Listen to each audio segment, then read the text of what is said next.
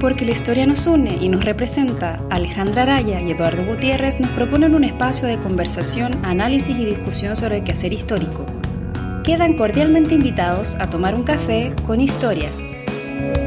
En esta traición no existe perdón ni vacilación.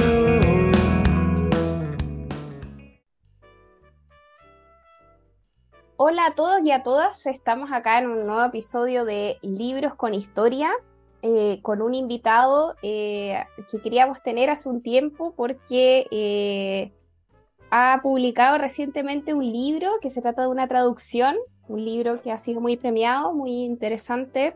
le damos la bienvenida entonces a Late Passmore, pero antes quisiera pasar a saludar a mi compañero Eduardo Gutiérrez. ¿Cómo estás? Hola Ale, bien, bien. ¿Y tú? Feliz de que haya llegado ya el frío a este, a este país.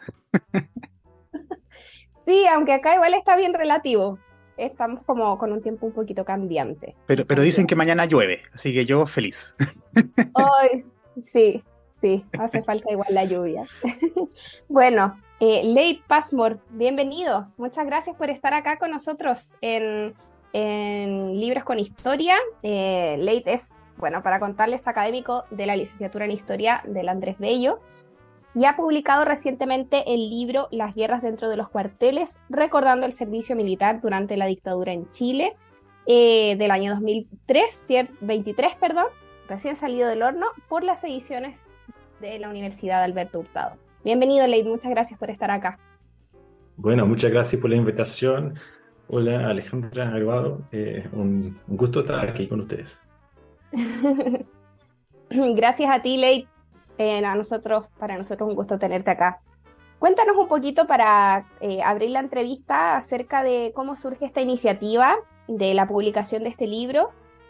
Eh, sabemos que forma parte de la traducción de una primera edición que salió en inglés el año 2017, publicado por la University of Wisconsin Press eh, y además también eh, un libro que ha resultado ser muy premiado, eh, muy, muy reconocido y tuvo el premio a Mejor Libro de Ciencias Sociales por LASA el 2018. Sí, entonces el libro, la edición en inglés salió en 2017, ¿cierto? y ese, en ese entonces fue el producto de un, un proyecto postdoctoral en la Universidad de Chile entonces hice mi postdoc allá entre 2011 y 2014 y el libro salió en 2017. Em, claro, y la traducción que sale ahora es, bueno, el mismo libro, no cambiamos nada, eh, para la traducción de, este libro. Sí, en, ese sentido, Leigh, y ya que lo, lo, mencionaste, sales justamente de una de un postdoc, ¿cierto?, en la Universidad de Chile. Eh, pero eh, quizás no es necesario explicarlo, pero tú, cierto, no eres chileno. Entonces, ¿de, ¿de dónde viene ese interés por estudiar Chile? ¿Por qué hacer el postdoc acá y por qué eh, interesarte en temas eh, de, de, un país distinto? ¿Dónde haces ese, ese interés? Bueno, yo estudié, no historia, yo estudié la, la literatura alemana, la verdad, en, en la universidad.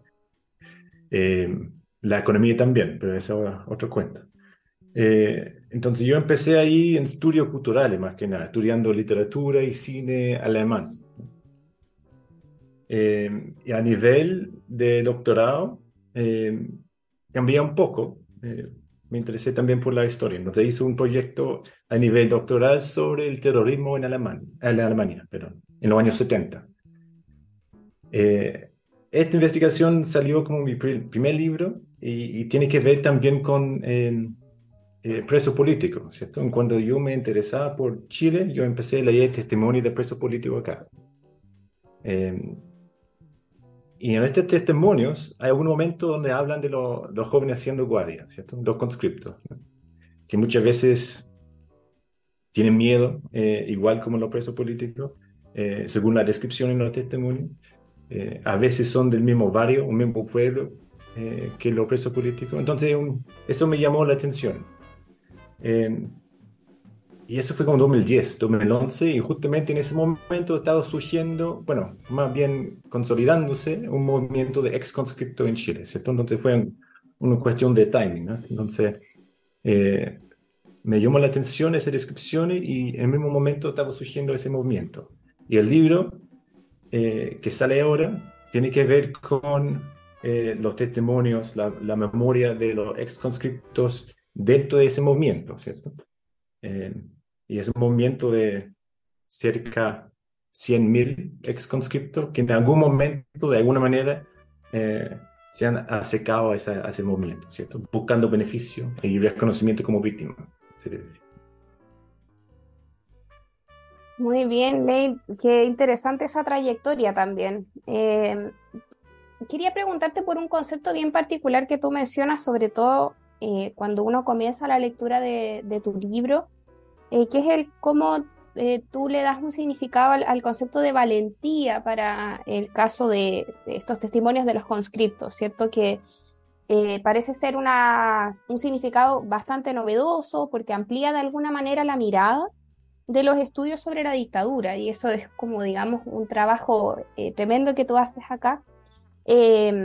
Eh, y, es un, significado de valentía que no tiene que ver eh, con esa conocida estrofa que se agrega al himno nacional, ¿cierto? Que conocemos muchos, que es de vuestros valientes soldados, eh, como ídolos de la patria, ¿cierto? Sino que más bien tú los reconoces como, como víctimas también de, esta dictadura, ¿cierto?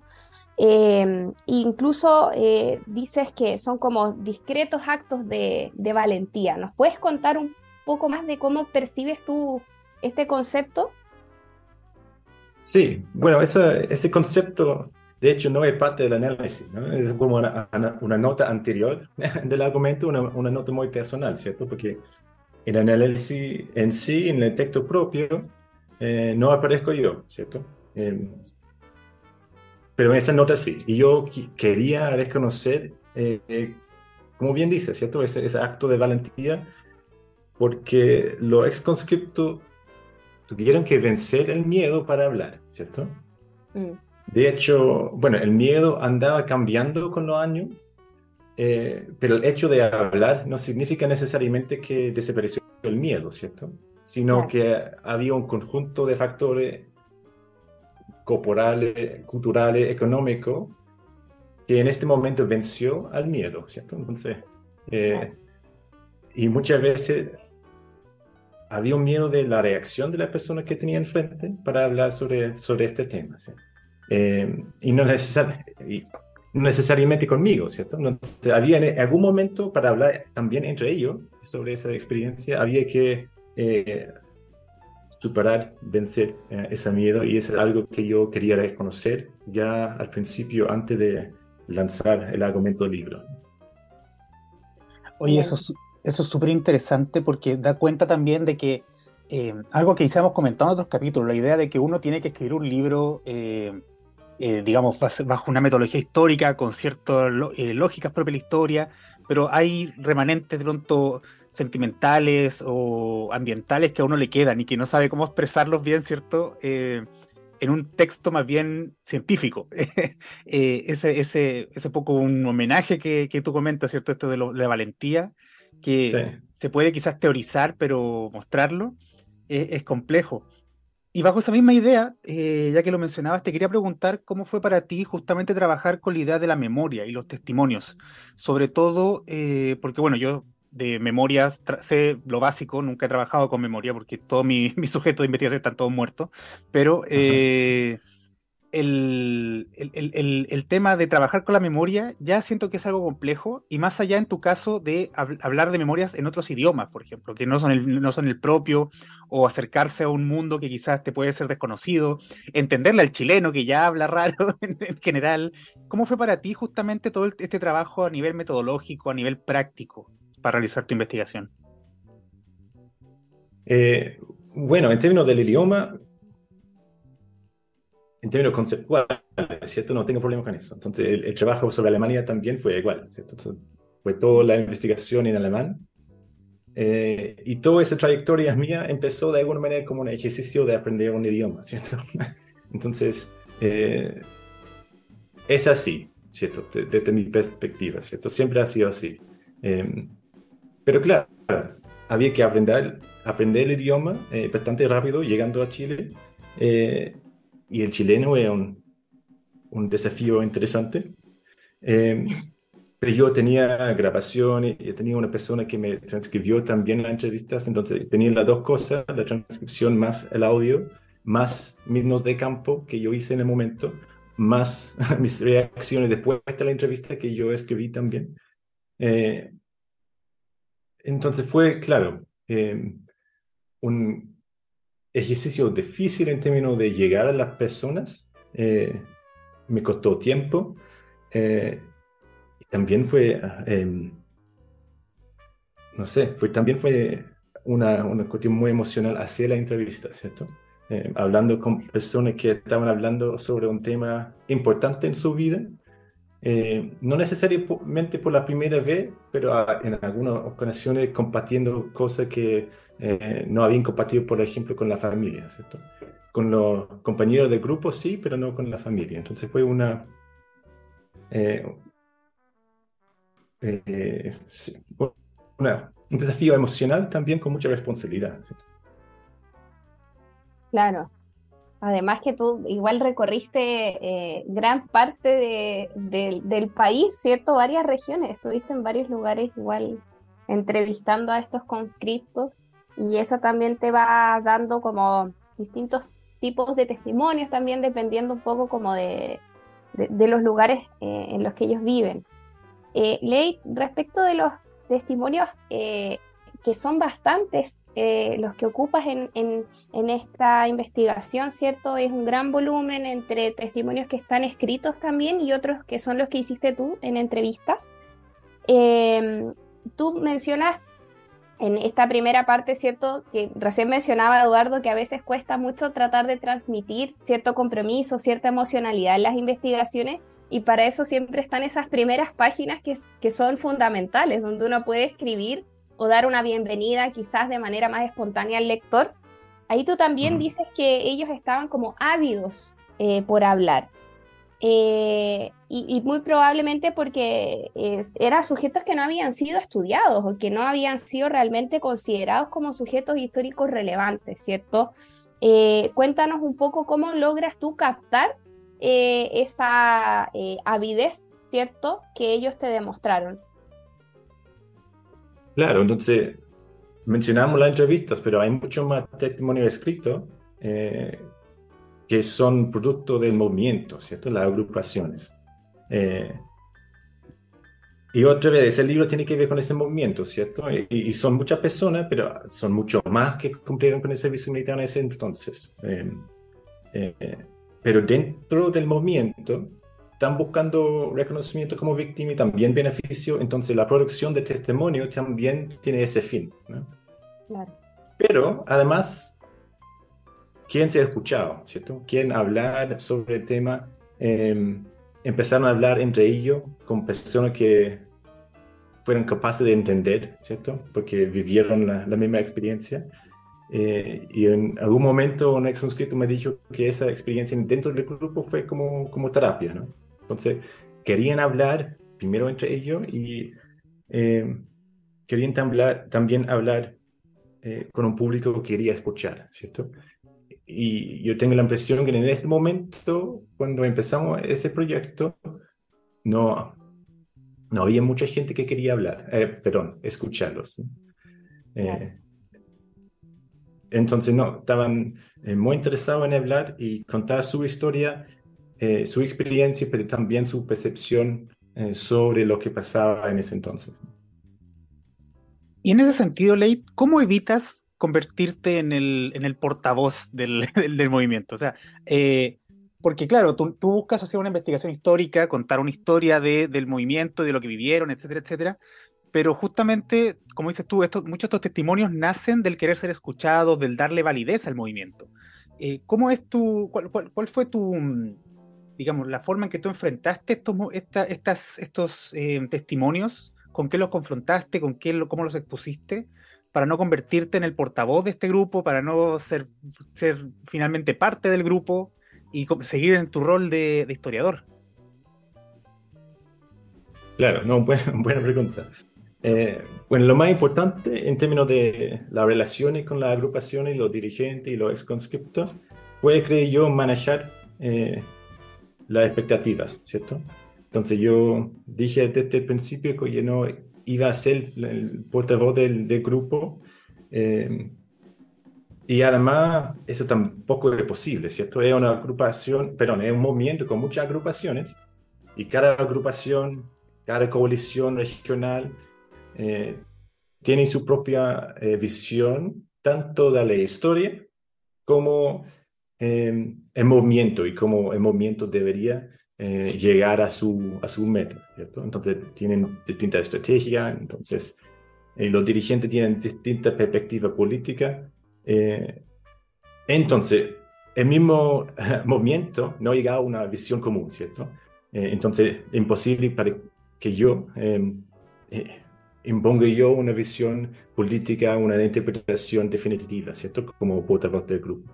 Em, pero también quiero hacerlo, ¿cierto? Entonces la, la, el trabajo mío es analizar eh, esa subjetividad en ese momento y también sacar, sacar conclusiones respecto a la experiencia del pasado, ¿cierto? Entonces yo quería entender la narrativa del grupo o de los grupos y cómo surgió y qué dice eso sobre este presente, pero también este pasado, ¿cierto? Em, eh, le puedo dar un ejemplo, ¿cierto? Eh, muchas veces en, los exconscriptos entienden su, eh, su, experiencia de pasado a través de su cuerpo. Em, las secuelas, las cicatrices, eh, y para dar un ejemplo real, extremo, pero real, eh, hay varios conscriptos que hablan de una transferencia del daño de los cuarteles hacia la familia. ¿cierto? Eh, esto puede ser violencia doméstica, donde echan la culpa a, su, a esa violencia, a la experiencia de servicio militar, o, o enfermedades genéticas hasta la infección de la mujer con cáncer, ¿cierto? Cosas que son imposibles, desde lo eh, plausible hasta lo imposible. Eh, en este caso, por ejemplo, yo reconozco que el vínculo no es real en términos, de, en términos médicos, eh, pero yo puedo analizar muy bien ese discurso de, la, de esa persona eh, cómo surgió y qué significa para él, eh, y cómo el contexto del momento, estamos hablando del presente del libro, que es 2010, 2015, cómo el contexto chileno en ese momento eh, dio forma a, esa, a ese recuerdo, a esa memoria, ¿cierto? Entonces no es necesario que yo creo o compro todo lo que dicen para analizarlo.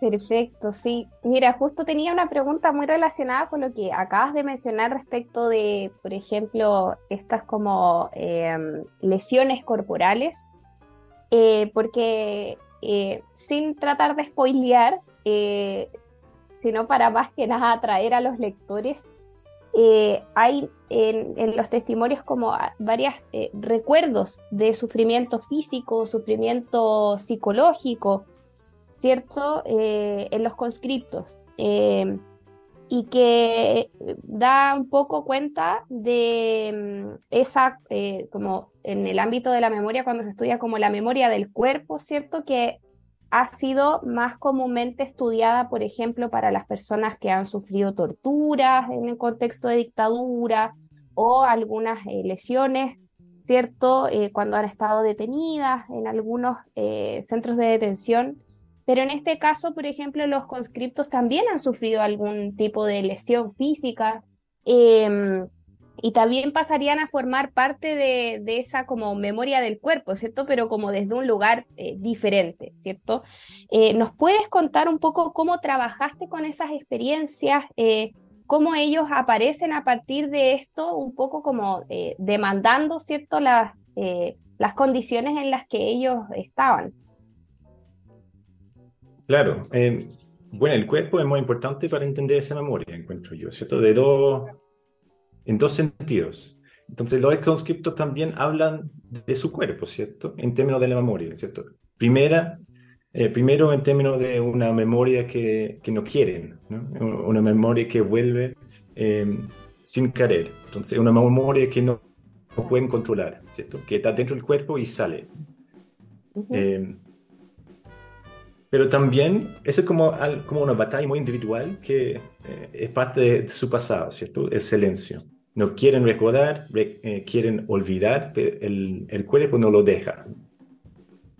Eh, pero cuando surgió ese momento y empezaron a construir una memoria colectiva eh, sobre ese pasado y querían recordar en ese sentido, en ese contexto, proyectaron esa memoria colectiva hacia el propio cuerpo, ¿cierto? Entonces, para explicar uh, las secuelas, los dolores del invierno, cuando eh, despiertan con dolores, es la culpa de, de servicio militar, por ejemplo.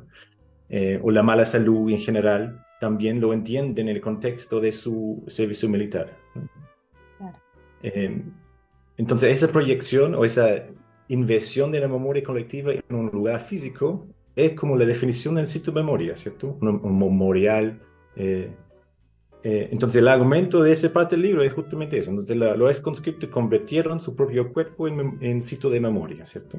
Eh, porque lo entendieron en el contexto de una, eh, una memoria cole colectiva, ¿cierto? Construida entre ellos. ¿no? Claro. Eso es muy interesante, Leit. Eh, sobre todo estaba pensando ahora el considerando que tu libro sale en un contexto en el que terriblemente en Chile se están cuestionando justamente el tema de derechos humanos y el relativizando un poco la, función de esto. Eh, considerando un poco eso, quizá, y escapándome un poco quizá de tu libro, ¿cómo ves tú el, panorama actual de Chile en ese sentido? O sea, eh, y a partir de tu investigación y, de lo que publicaste en este libro, ¿cómo ves el panorama chileno en torno a su relación con los derechos humanos hoy en día? Bueno, hoy en día es muy interesante porque están mezclando dos contextos, ¿cierto? Eh, los ex han sido parte de la eh, eh, justicia transicional, ¿cierto? Como testigo, como victimario, por ejemplo, también como víctima. y estas causas siguen siendo relevantes, ¿no?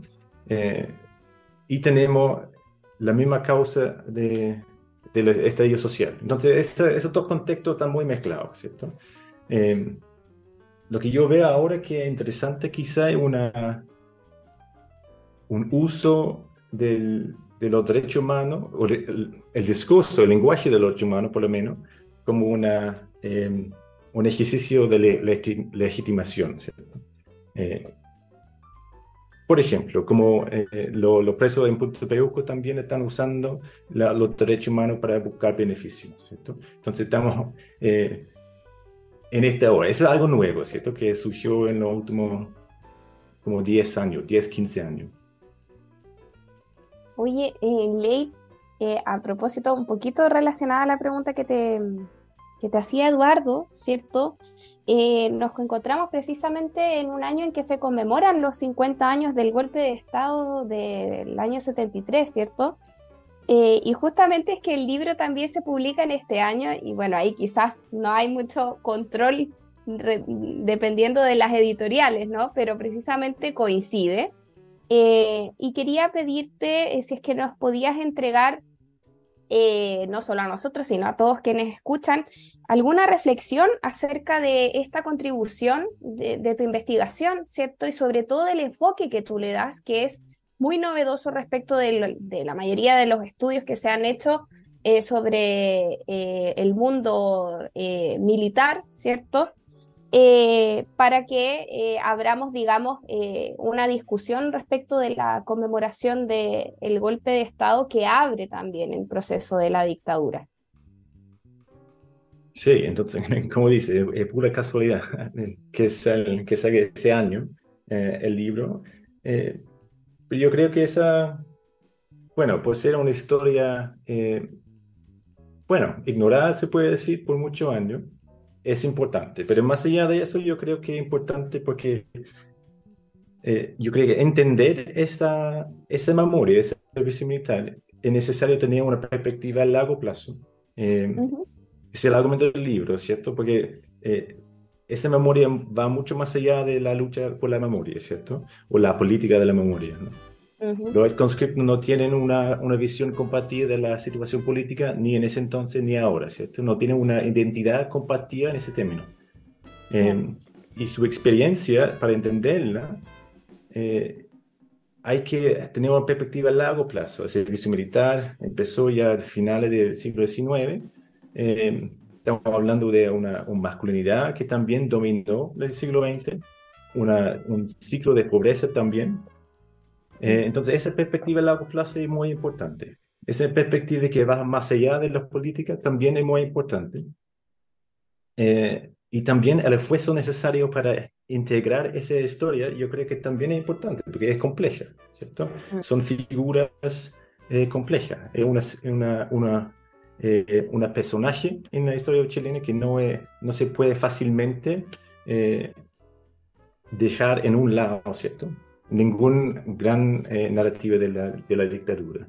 entonces, esos tres elementos, esa perspectiva a largo plazo, esa perspectiva que va más allá de la política y de esa lucha por la memoria, eh, y ese esfuerzo quizá de empatía, solo puede enriquecer, yo creo, el debate, la discusión, bueno, justamente en, justamente en este año. ¿no? Claro. Gracias, Ley. Ley, ya para acercarnos al final, ¿cierto? Tengo una duda que ya es más práctica en torno a, este libro recién publicado, ¿cierto? Que es el tema de la traducción. Tú dijiste al principio que se tradujo tal cual, o sea, tal como salió en inglés, se publicó en español.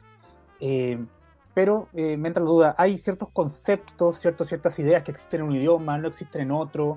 ¿Cómo fue tu proceso de justamente para realizar esta traducción y cómo fue tu trabajo junto con la traductora, que tengo el nombre aquí, Tamara Mejía, ¿cierto? Eh, fuiste parte del, trabajo de traducción, le dejaste carta libre para que ella tradujera y después te consultara. ¿Cómo fue el proceso de traducción del libro? Sí, bueno, Tamara, bueno, recomendación, entonces ya había traducido un trabajo de ciencia política, pero también sobre la memoria, entonces ya estaba eh, en el tema. Eh, yo le mandé los archivos Word y dije, ya, traducilo, por favor. Y después eh, comenté yo el borrador, ¿cierto? Eh, y claro, algunos conceptos había que aclarar eh, y algunos, bueno, particularidades mías en términos de la escritura también había que clarificar, clarificar ¿cierto? Yo tengo una, una lista de reglas para la escritura que yo comparto también con los estudiantes, sobre todo de, de pregrado. entonces, eh, había que cumplir también con esas reglas eh, en este texto, ¿cierto?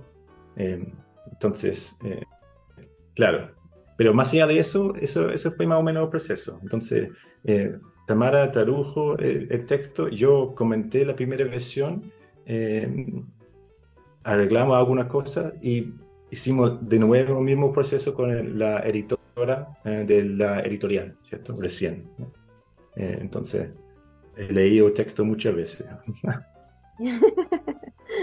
Excelente, Ley. Estamos llegando ya al final de la entrevista y queríamos agradecerte la participación y por favor que invites eh, a todas, a todos, a todos al lanzamiento del libro que es próximamente.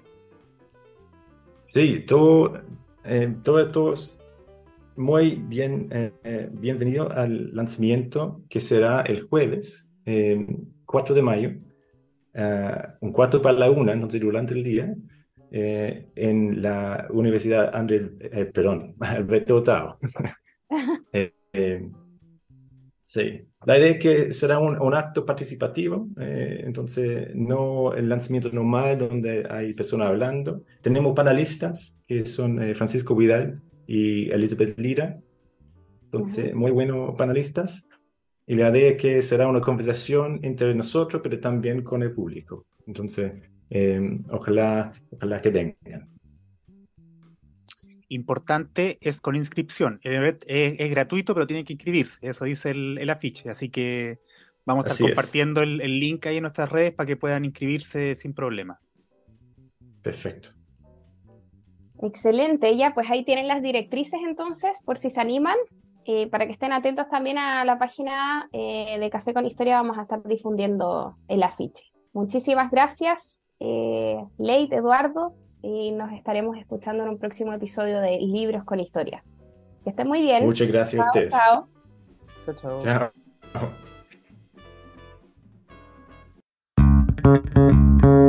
Chao.